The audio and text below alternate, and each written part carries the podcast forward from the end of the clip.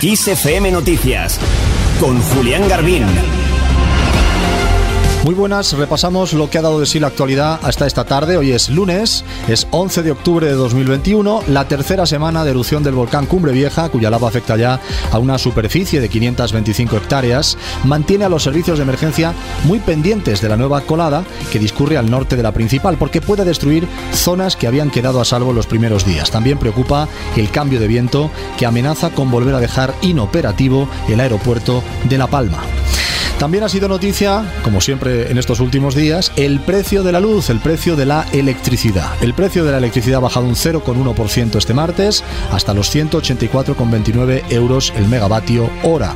En cuanto a los presupuestos de 2022, el proyecto de presupuestos llega el miércoles al Congreso. El proyecto de ley llegará este miércoles al Congreso de los Diputados, donde va a iniciar su tramitación con objeto de entrar en vigor el próximo 1 de enero del próximo año.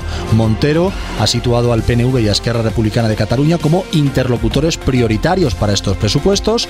Por su parte, Esquerra advierte que está todavía muy lejos de poder apoyarlos.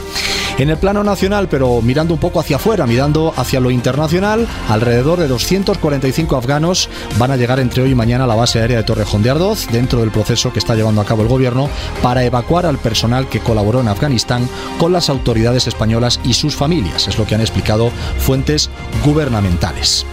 La Comunidad de Madrid ha entrado este lunes en riesgo bajo por coronavirus, por debajo de los 50 puntos de incidencia. Estos son 48 con 4 casos por cada 100.000 habitantes en 14 días. Es el mejor dato desde julio de 2020. Además de la Comunidad de Madrid, las comunidades que ya se encuentran en riesgo bajo son Andalucía, Aragón, Canarias, Castilla-La Mancha, Castilla y León, Comunidad Valenciana, Extremadura, Navarra, La Rioja y también la región de Murcia. Por otro lado, el PSOE va a celebrar los días 15, 16 y 17 de octubre en Valencia su cuadragésimo Congreso Federal.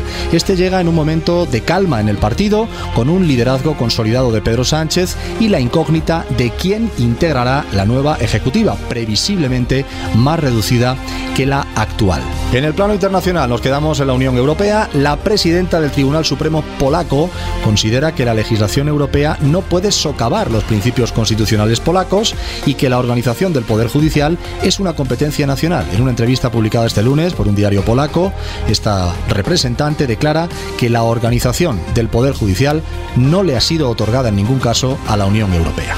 Y para terminar, hablamos de los premios Nobel de Economía. Los economistas David Carr, Joshua Angrist y Guido Imbens han recibido este lunes el Nobel de Economía por sacar conclusiones de experimentos inesperados y aplicarlos al análisis del mercado laboral. Es lo que ha dicho la Real Academia de las Ciencias sueca.